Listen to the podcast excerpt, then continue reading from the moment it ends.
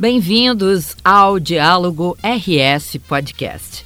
Eu sou a jornalista Nara Sarmento e nesse episódio a gente traz uma síntese da participação do Rio Grande do Sul na Conferência da ONU sobre Mudanças Climáticas, a COP26, em Glasgow, na Escócia.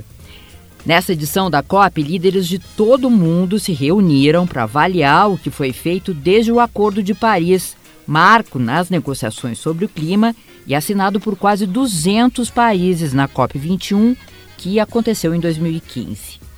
Naquele ano, concordaram em tentar limitar o aquecimento da Terra em um grau e meio para evitar uma catástrofe climática. E numa carta compromisso com a Agenda Mundial para a Descarbonização, o governador Eduardo Leite se compromete em estruturar políticas públicas que promovam uma agenda climática integrada com o desenvolvimento sustentável, a proteção ao meio ambiente e a promoção do bem-estar e da saúde da população. Assumiremos o compromisso de trabalhar para neutralizar as emissões de carbono do nosso estado em 50% até 2030 e agir para neutralizar as nossas emissões até 2050. Esses compromissos estão em sintonia com o que o Brasil assumiu no âmbito do Acordo de Paris e tem como objetivo mobilizar entes nacionais e subnacionais, empresas, instituições, no sentido de minimizar os efeitos das emissões sobre o clima global. O Rio Grande do Sul não é uma ilha. Nós temos o dever de formular políticas e agir para conter os efeitos adversos das mudanças climáticas que geram prejuízos enormes à vida e a toda a atividade humana. Temos o dever de propor e executar uma agenda clara que integre desenvolvimento sustentável, proteção ao meio ambiente, bem-estar e saúde da população. Rio Grande do Sul quer se comprometer com ações que assegurem um destino ambientalmente sustentável.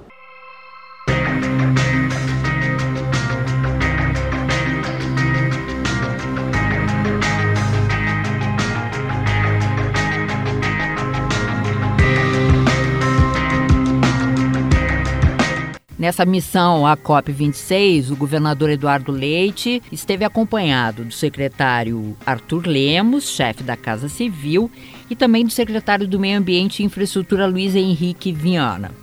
Antes dessa viagem lá para Glasgow, eu conversei com Arthur Lemos, que, aliás, já esteve à frente da Secretaria do Meio Ambiente. Né? Ele me falou sobre o desafio do governo gaúcho para diminuir a burocracia para o desenvolvimento sem descuidar da proteção ambiental. E ele começa trazendo para nossa realidade os efeitos das mudanças climáticas: racionamento de energia, secas, cheias e até os gafanhotos. Lembram?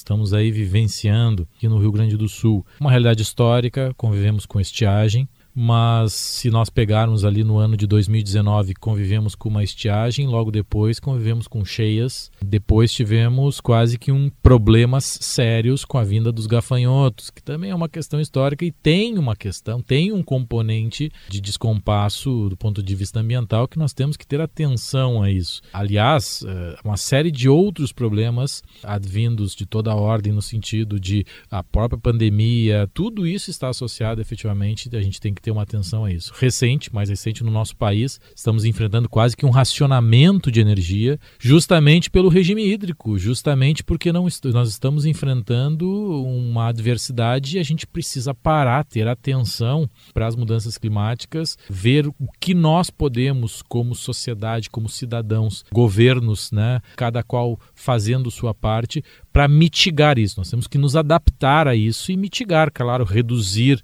esse impacto que nós acabamos gerando. E desde o início do governo, quando estávamos ainda à frente da Secretaria do Meio Ambiente e da Infraestrutura, sempre com este foco o foco de identificar como que poderíamos mitigar. Buscamos, claro, desburocratizar atividades para desenvolver, mas nunca sem perder a visão do que desenvolver é proteção. Desenvolver você canaliza atenção também para a proteção e esse é um dos elementos. E lá em Glasgow, capitaneados pelo governador Eduardo Leite, se inserindo nessa discussão mundial, a gente ter aí o, a, a, inserção do Estado do Rio Grande do Sul e dentro do Brasil, claro, fazendo todos os trabalhos, se cada parte fazendo o seu dever de casa, somando esses esforços. Eu digo né, que a soma é o ganho marginal. Então, se cada estado conseguir ampliar, conseguir melhorar 1%, né, nós teremos já 27% avançados. São 27 estados. Então, se cada um avançar 1% na temática ambiental, nas mitigações e tudo mais, a gente vai ter um percentual expressivo no Brasil.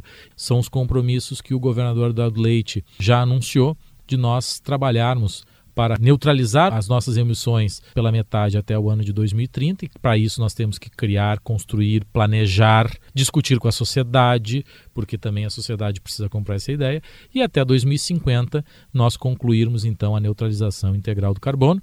Volto a dizer, neutralizar não é deixar de emitir, é emitir menos ou emitir, mas também ter uma condição de capturar essas emissões de gases de efeito estufa. Secretário, como é que o senhor avalia esse movimento num momento tão complicado que o Brasil está passando em relação a essa imagem de não cuidado, digamos assim, né, com essas questões da sustentabilidade e da proteção ambiental perante o mundo. Acabou sim se arranhando a imagem por fazer parecer que o país não dava bola para aquilo que estava acontecendo dentro do nosso território. E aí, claro, se buscou eleger um inimigo que seria contra um outro inimigo, e aí calcou-se toda a responsabilidade no setor produtivo, e o setor produtivo de alimentos tem um componente, tem uma importância na proteção ambiental, a gente tem que ter esta visão. Agora, o que a gente tem que combater não é o produtor rural, não é aquele que cumpre, não é aquele que respeita a lei, é aquele que efetivamente está cometendo crimes, né? aquele que acaba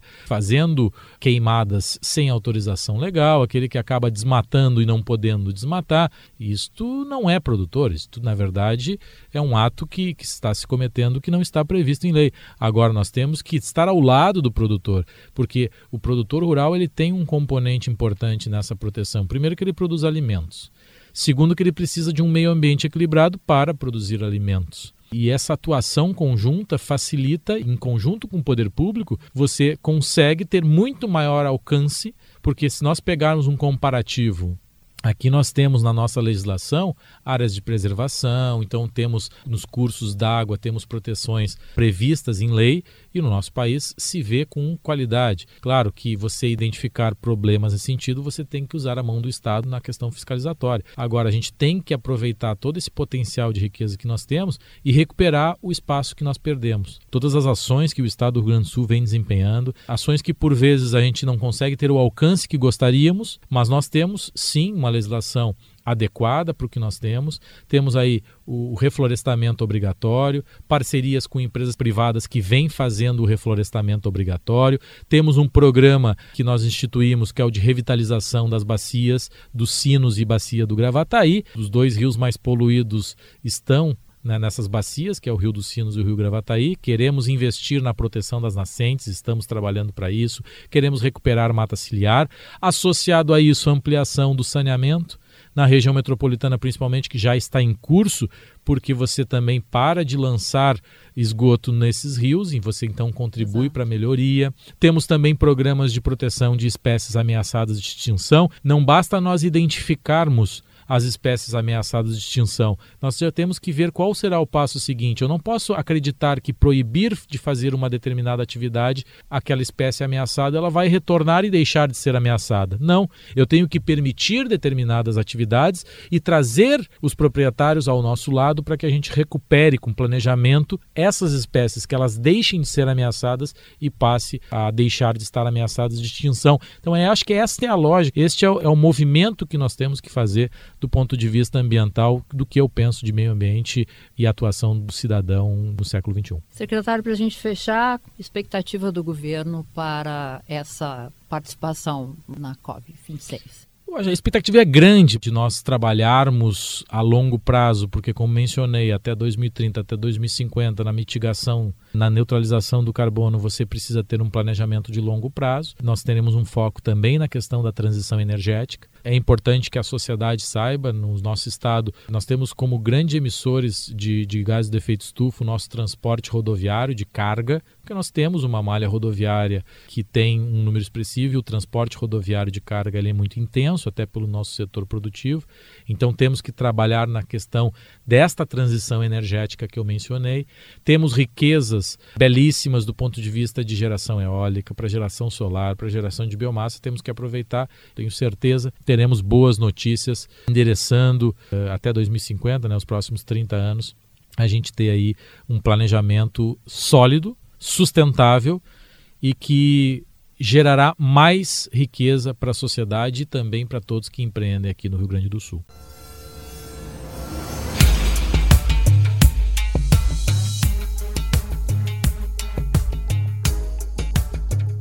E a gente fecha com o governador Eduardo Leite, mais o secretário do Meio Ambiente Luiz Henrique Viana e o secretário Arthur Lemos, fazendo uma síntese das agendas das quais eles participaram, e especialmente no que este aprendizado e essa troca de ideias com lideranças de todo o mundo podem ajudar o Rio Grande do Sul a ser protagonista em ações que nos tragam um destino ambientalmente sustentável. Diretamente da COP em Glasgow, encerrando a nossa participação nesses dias intensos em que fizemos diversos encontros. A COP é exatamente esse espírito de pessoas conversando, se encontrando, dialogando e assim trocando experiências, fazendo acordos de cooperação entre diversos países do mundo, sociedade civil, ativistas, think tanks, empresas, os governos, é claro. Neste caldeirão aqui que é a COP, uma grande consciência se formando cada vez maior cada vez mais forte no mundo da necessidade de urgência das nossas ações para combater as mudanças climáticas. Viana, e a oportunidade econômica também que é de entender a preservação do meio ambiente e o combate às mudanças climáticas, quanto que está presente no mundo que ficou claro para nós aqui, né?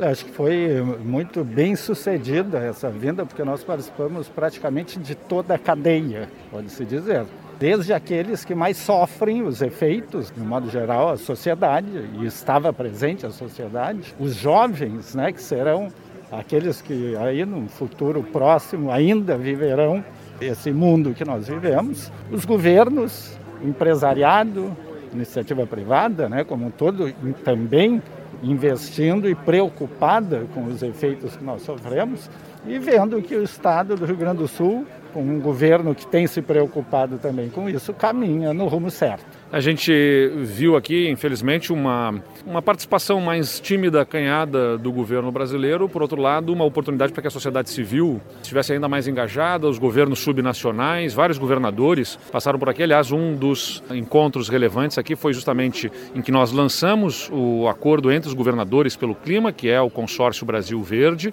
e também o encontro com o Príncipe Charles, que aconteceu destes governadores, equipes de governos estaduais, intermediado pela Sustainable Markets Initiative, uma mobilização que envolve desde governos a sociedade e empresários pela consciência da ação em relação ao clima. E também a oportunidade da gente apresentar para outros governos, para investidores, as nossas oportunidades de investimento nessa economia verde no Rio Grande do Sul. O nosso secretário-chefe da Casa Civil, que também já foi secretário na área de energia e na área de meio ambiente, pode também falar um pouco sobre isso, né, Arthur? Justamente, governador, vimos aqui na COP26 o trabalho intenso que os países vem fazendo na transição energética e esse é um dos caminhos que nós avaliamos aqui que o Rio Grande do Sul pode ser pioneiro aí no Brasil, fazendo com que a gente avance a contento. E estamos levando ao Brasil, levando ao Estado a novidade do projeto do hidrogênio verde, que tivemos boas reuniões aqui bilaterais com os países. Um dos pontos uh, fortes aqui da COP é a discussão do Race to Zero, que é uma espécie de quase competição, boa competição saudável entre os países e também com participação dos governos subnacionais, e que o Rio Grande do Sul é um signatário. A gente adere a esta campanha do Race to Zero, que busca reduzir a zero as emissões líquidas de carbono, ou seja, de nós temos o net zero, que é justamente a emissão reduzida e também a captura do carbono para que possamos cumprir com a nossa ação do ponto de vista climático dos nossos compromissos. E de outro lado, o hidrogênio verde, que é uma oportunidade também para o Estado na geração de uma nova fonte de energia responsável ambientalmente e que é economicamente uma oportunidade para o Estado a partir de energia renovável que nós temos dos parques eólicos, ajudar e sustentar uma a formação de uma nova matriz econômica, de uma nova matriz energética também para o nosso estado. Então, a gente viu aqui nesta COP a oportunidade que nós temos do ponto de vista econômico, através de uma agenda que se impõe de forma urgente para o mundo e, consequentemente, para o Rio Grande do Sul, que é a agenda das mudanças climáticas que nós temos que cumprir com nossos compromissos em função da responsabilidade para com o planeta que a gente vive, mas também entender a oportunidade econômica que aí está para que nós estejamos inseridos neste mundo que cada vez mais se preocupa com as mudanças climáticas. O Rio Grande do Sul não pode ficar de fora desta agenda e deve cumprir a sua parte.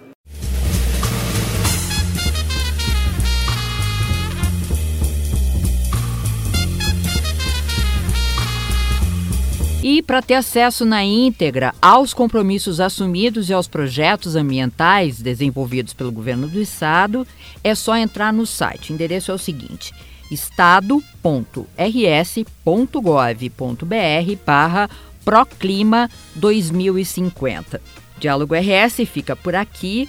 Estes e outros conteúdos estão disponíveis no YouTube do Governo do Estado e nas plataformas da Rádio Web e Spotify. Abraço a todos.